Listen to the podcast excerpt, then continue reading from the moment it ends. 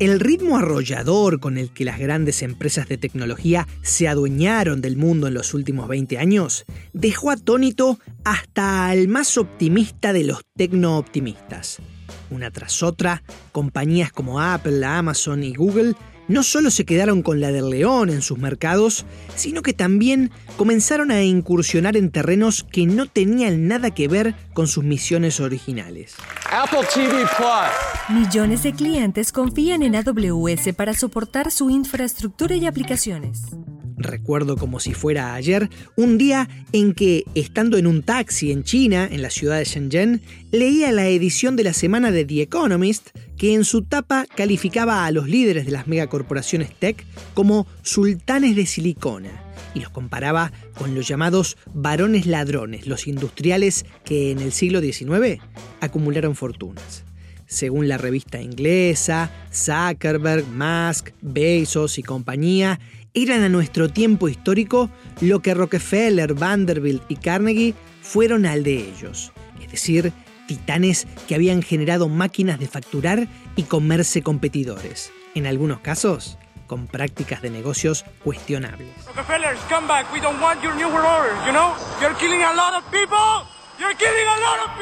Con la excepción de Mercado Libre, Globant y alguna otra startup, América Latina miró la fiesta del sector tech desde afuera. Pero, para Marcelo Claure, esto no sería un motivo de tristeza, sino que por el contrario, una magnífica oportunidad. Y SoftBank, el conglomerado japonés del que ahora era un ejecutivo de máximo nivel, sería la plataforma perfecta para intentar, nuevamente, hacer posible lo que hasta entonces parecía imposible.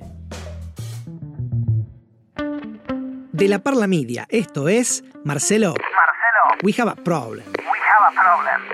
Un podcast sobre el vertiginoso ascenso de Marcelo Claure, el encantador de billetes, el fanático de las empresas made in Latin America, al que no podés dejar de conocer.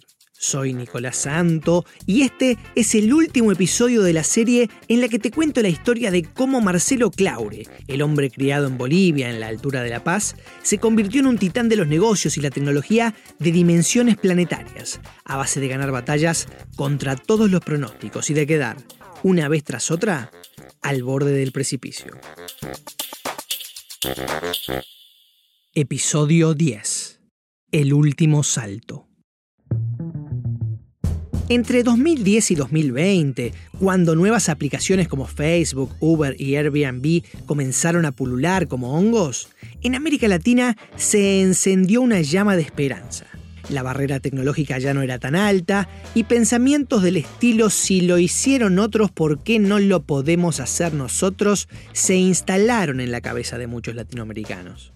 La confianza de los emprendedores se multiplicó y en la fiesta se comenzó a armar baile. En 2014, un colombiano y dos brasileños se juntaron para formar Nubank, el banco digital que seis años después saldría a la bolsa valiendo casi 50 mil millones de dólares, es decir, lo mismo que el PBI de Uruguay.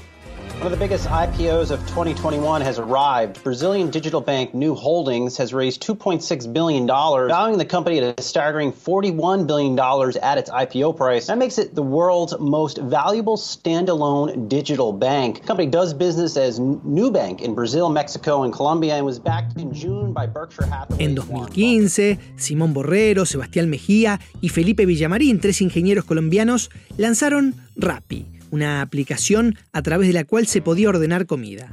En tan solo cuatro años, Rappi se convertiría en unicornio y hoy es la super app de referencia en América Latina. Rappi es una app que bueno, pues se ha convertido, se ha convertido ya en el nuevo unicornio tecnológico de América Latina. Vamos a conocer un poco más sobre ello. Como te conté anteriormente, en mayo de 2018, Claure había asumido como COO de SoftBank y CEO de SoftBank International dos cargos clave dentro del grupo.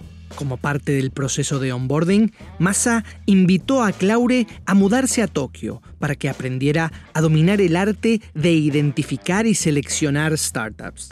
Massa y SoftBank tenían que poner a trabajar los miles de millones que tenían el Vision Fund, por lo que por esos días, junto a Marcelo, invertían, uff, mil millones de dólares a la semana. aunque el boliviano tenía una espina en el zapato. But what really bothered me, and I know a lot of you are not from the US, was that there was not any money flocking into Latin America. Claure observaba todo este movimiento con la convicción de que América Latina podía dar aún más y que lo único que le faltaba para hacerlo era ese elemento tan abundante en lugares como Silicon Valley y me di cuenta de que el emprendedor latino tiene los mismos sueños y la misma ambición que cualquier otro emprendedor, pero hay algo que es muy importante que falta para emprender, que es el capital. Su olfato parecía decirle que en América Latina había tierra firme para apostar por innovadores locales. Sin embargo, Massa no se mostraba del todo convencido. SoftBank nunca hizo nada grande en América Latina y preguntarme por qué, cuál es la lógica. Y creo es un poco de que estamos lejos, Japón está lejos de América Latina, y porque siempre leías cosas tan, eh, cuando preguntaba a Massa, que es mi socio en esto, le decíamos, ¿y por qué no América Latina? Me dice, no, Brasil, escuchas corrupción, escuchas eh, los presidentes los quieren sacar, Argentina, crisis. México complicado. Entonces yo creo que de lejos se ve América Latina como un lugar que es, es tal vez da miedo no venir y llegar pero a esta altura ya sabes bien que Claure no era un tipo al que lo calmaban con un par de respuestas negativas. Y a pesar de las reservas de masa, no se daría por vencido. Y dije a Massa, bueno, es, es, es, es quién soy yo, es dónde vengo y creo que las oportunidades tienen que ser inmensas en América Latina. Marcelo sabía que si le presentaba a Massa datos contundentes, el japonés prestaría atención.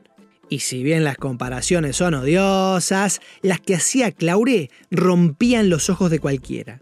Entonces comencé a hacer un poco de research y dije, ¿cuánto es la cantidad de dinero que se invierte en, eh, la China en todo lo que es venture investing? Y son 100 mil millones al año. Y dije, ¿cuánto se invierte en la, India? Son 24 mil millones al año. Y, vi, y comenzamos a hacer estudios y cuánto se invierte en América Latina. Y solamente son 1.500 millones de dólares al año. Entonces comienzo a decir, bueno, ¿y cuál es el PIB de América Latina contra India? Es dos veces. América Latina es dos veces el tamaño de la India y somos la mitad de la China. Pero no tenemos ni el, ni el 2% de lo que se invierte en la China. Entonces yo dije, creo que hay una gran oportunidad.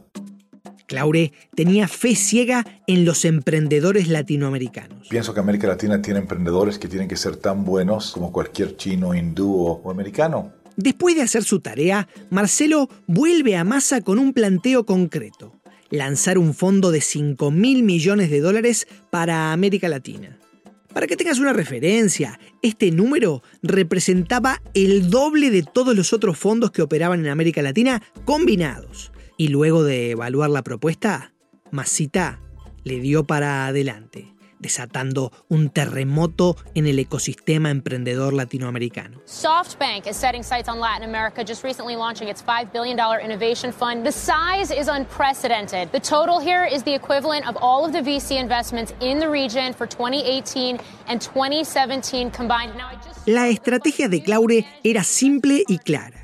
Desembarcar pisando fuerte al estilo SoftBank Habiendo visto desde un lugar privilegiado los modelos de negocios que funcionaron en China, India y otros mercados en los que invertía, su equipo tenía más y mejor información que el resto para saber qué ideas funcionaban y cuáles no, y cómo ejecutarlas.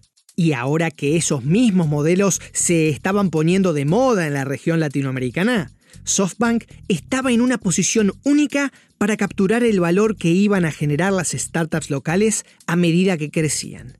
Ni lerdo ni perezoso, Claure armó un equipo de élite y comenzó a desplegar artillería pesada por toda América Latina. Además, el Latin America Fund le daba a Marcelo personalmente un enorme poder. SoftBank era el único accionista del fondo, el único limited partner, y en la práctica esto significaba que a la única organización a la que Claure le tenía que rendir cuentas era a la propia SoftBank, una gran ventaja frente a los competidores. Por si fuera poco, a la hora de definir en qué invertir, the sky was the limit. El fondo podía apostar tanto por empresas privadas como públicas y en cualquier etapa de crecimiento. No había reglas ni de tamaño ni de duración de la inversión. La primera movida fue un auténtico golpe en la mesa. SoftBank invertiría mil millones de dólares en Rappi, la empresa colombiana que, como te decía, en aquel momento estaba en boca de todos. El fondo comenzó a afianzarse y a invertir en algunas de las startups más sexys de América Latina. En Walla, la fintech argentina. A hot sector, Pier Paulo Barbieri, founder and CEO of fintech firm Walla which closed a new round of funding last month, valuing the company at 2.45 billion.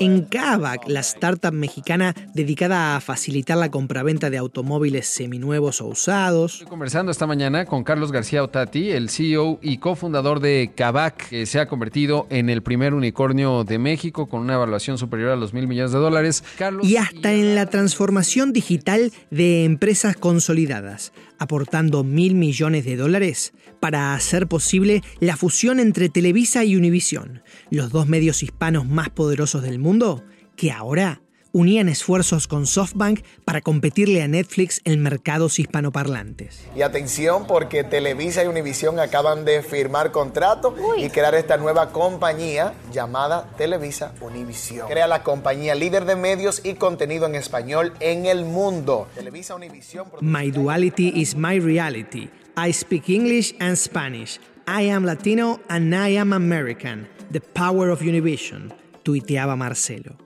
Claure se paseaba orgulloso por medios como CNBC, CNN y Univision, contando la historia de cómo este fondo había sido concebido. Y Marcelo até falaba un poco de portugués. Las empresas de tecnología van a ser muy disruptivas y van a trocar todo. Entonces, hoy las áreas favoritas es todo, porque el mundo va a trocar de una manera acelerada la manera que nos vivimos, la manera que nos trabajamos y la manera que nos, nos divertimos.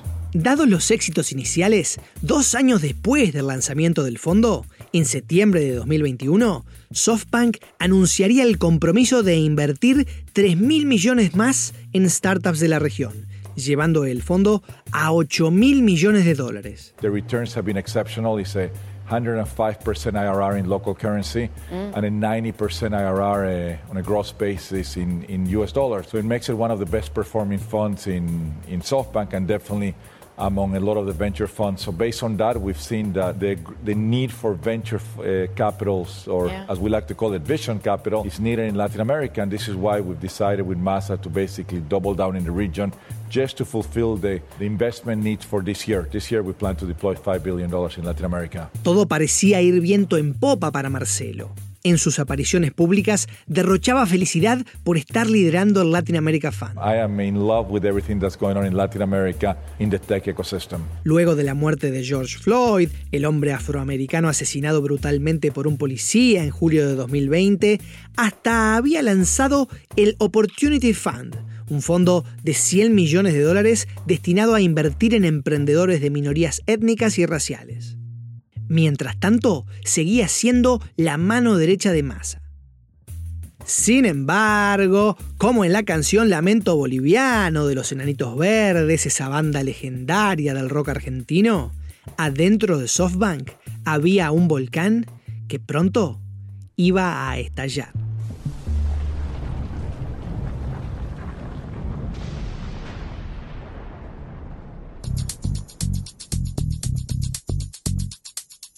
2022 estaba llamado a ser un año positivo. O al menos eso era lo que todos necesitábamos creer después de lo que había ocurrido en los dos terribles años anteriores. Get ready. Grab someone you love. Grab someone you know as we get ready to celebrate here in Times Square. Five, four, three, two, one.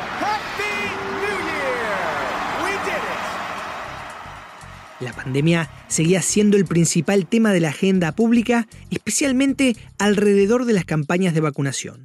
La polémica llega incluso a las canchas de tenis.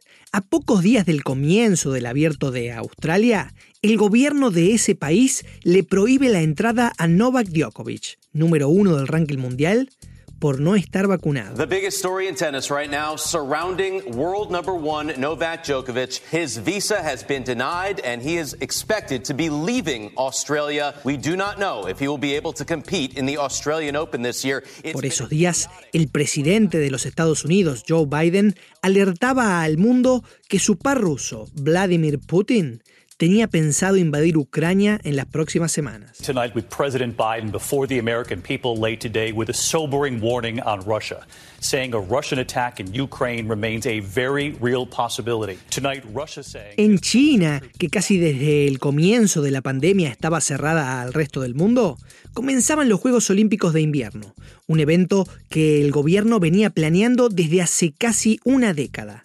Sin embargo, entre boicots diplomáticos, un régimen de control del COVID draconiano que era cuestionado por los atletas y los rumores de guerra en Europa, la actividad fue opacada. 2022, el año prometido, el año en el que todo iba a mejorar, había tenido un comienzo inusualmente agitado, como anticipando lo que vendría después en la vida de Marcelo Claure.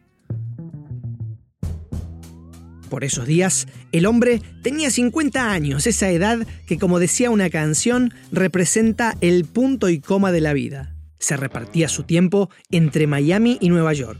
Había abandonado algunos proyectos, como el del Inter Miami, pero en donde seguía al firme era en su posición en SoftBank. O al menos, eso era lo que el resto del mundo percibía. A estas alturas, Massa y Claure habían trabajado juntos por casi 10 años.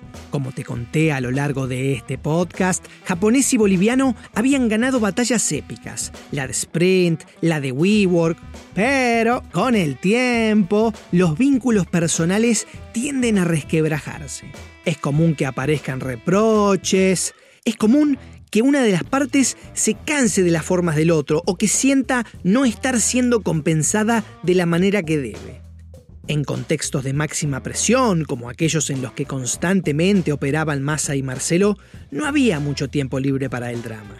Pero cuando uno genera el hábito de barrer para abajo de la alfombra, las relaciones se complican. A fines del año anterior, el New York Times había publicado un artículo que daba cuenta de las diferencias entre Claure y Massa.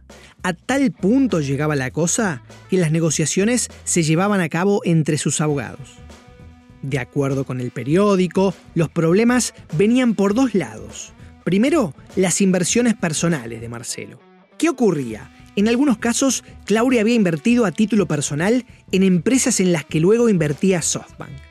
Como el grupo japonés lo hacía a una mayor valuación, el precio en papel de las acciones del boliviano subía. El artículo del New York Times aclaraba que el directorio de la organización había aprobado esas inversiones personales de Claure, pero aún así había quienes decían que la situación llevaba el germen del conflicto de intereses. Siempre según el periódico neoyorquino, Yoshimitsu Goto, el CFO de SoftBank, le había manifestado su incomodidad con la situación al propio Massa. El segundo foco de tensión era la compensación. Todo esto ocurría en un momento de turbulencia extrema en SoftBank.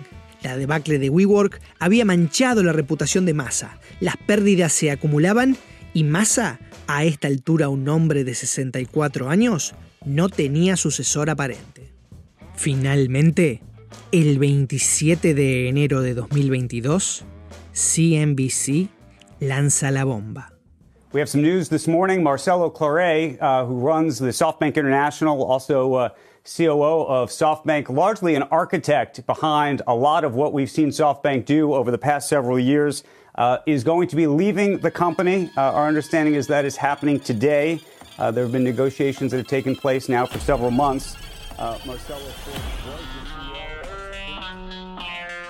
Al día siguiente, SoftBank confirma la salida de Claure mediante un escueto comunicado en el que se limitó a anunciar, sin mayores explicaciones, que después de nueve años, Marcelo Claure dejaría la organización. Los rumores comienzan a correr en los grandes medios internacionales como reguero de pólvora. Lots of speculation and reporting about what led to it. Part of it uh, was a fight over money, as so many of these things are. Uh, there had been an expectation, a contract between him and Massa.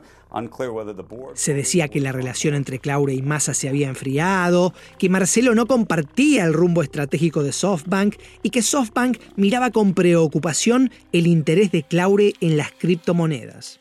El comentario que circulaba era que Marcelo entendía que Massa le había prometido una compensación de 2 mil millones de dólares en base al valor que había generado con los ahora famosos turnarounds de Sprint y WeWork.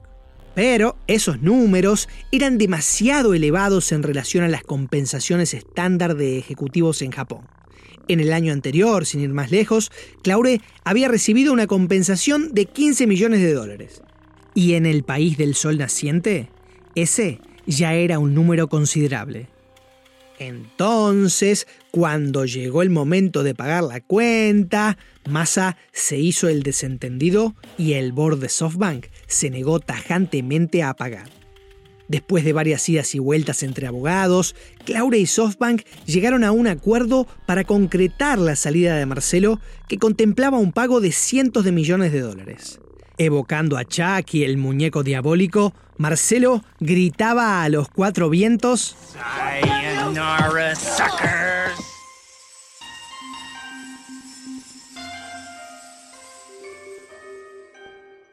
Las rupturas nunca son fáciles de procesar. Y aunque parezca mentira, las separaciones comerciales tienen muchos puntos de contacto con las amorosas. Arrepentimientos, pedidos de disculpas, pero indefectiblemente, en algún momento, a veces temprano, a veces tarde, llega el final. Y ese mismo 28 de enero, Claure publicaría una sentida carta en sus redes sociales anunciando su salida.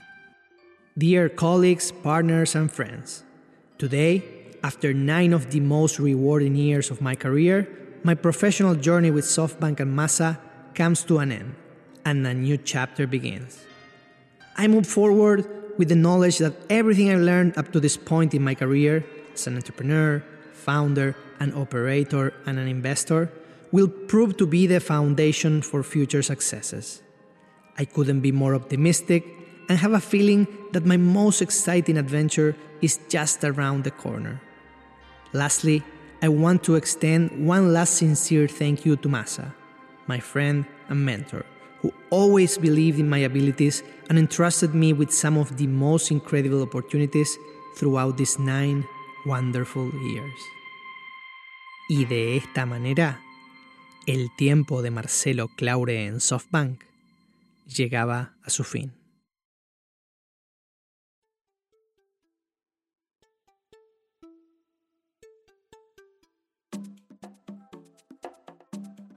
Desde pequeños nos enseñan que tenemos que estar preparados para recibir golpes, porque inevitablemente llegarán.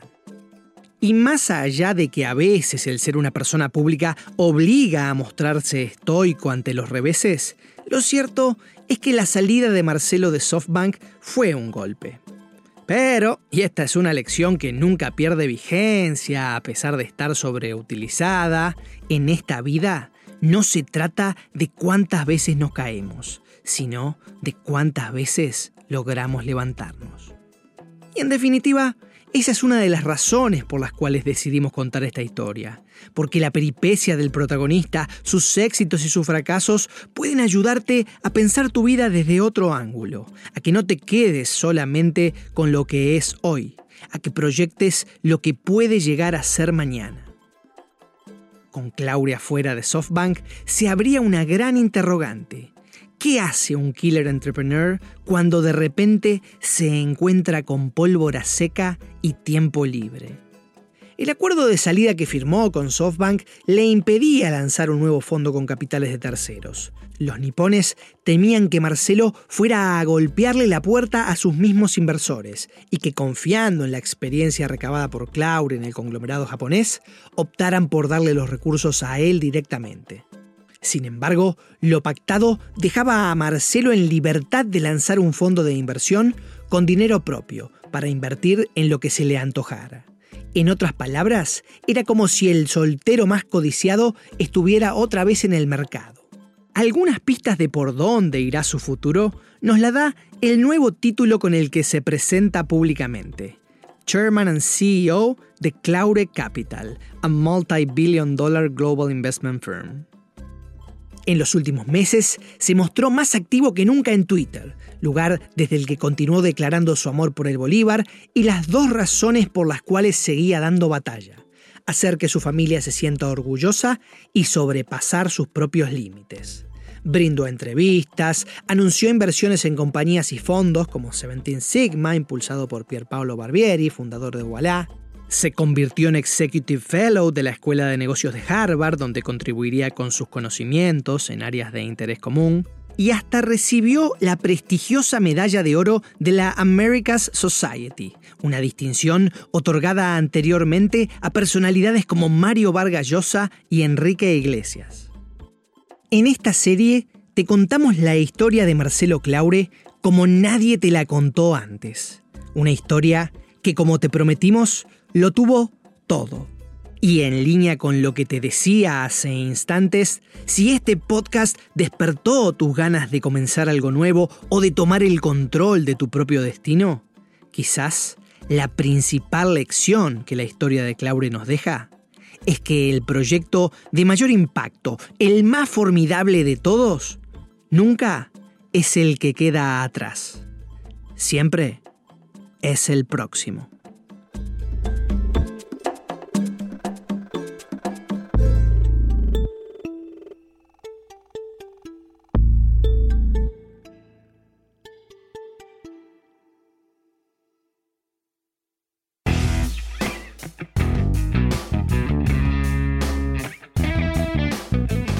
Marcelo We Have Problem es una producción de la Parla Media. La idea original, guion y conducción estuvieron a cargo de quien te habla, Nicolás Santo. El diseño de sonido y la edición de audio fue realizado por Conrado Hornos, el mago de la postproducción. La música original la escribieron Nacho González Napa y Nacho Villalba El Villa. Edición de guion, Lucía Cholaquian y Tamara Talesnik. Identidad visual, Álvaro Cáceres y Gonzalo Aro. Un agradecimiento especial para Álvaro Casobello y Felipe Fernández por sus comentarios y ediciones. Soy Nicolás Santo y me despido hasta la próxima aventura.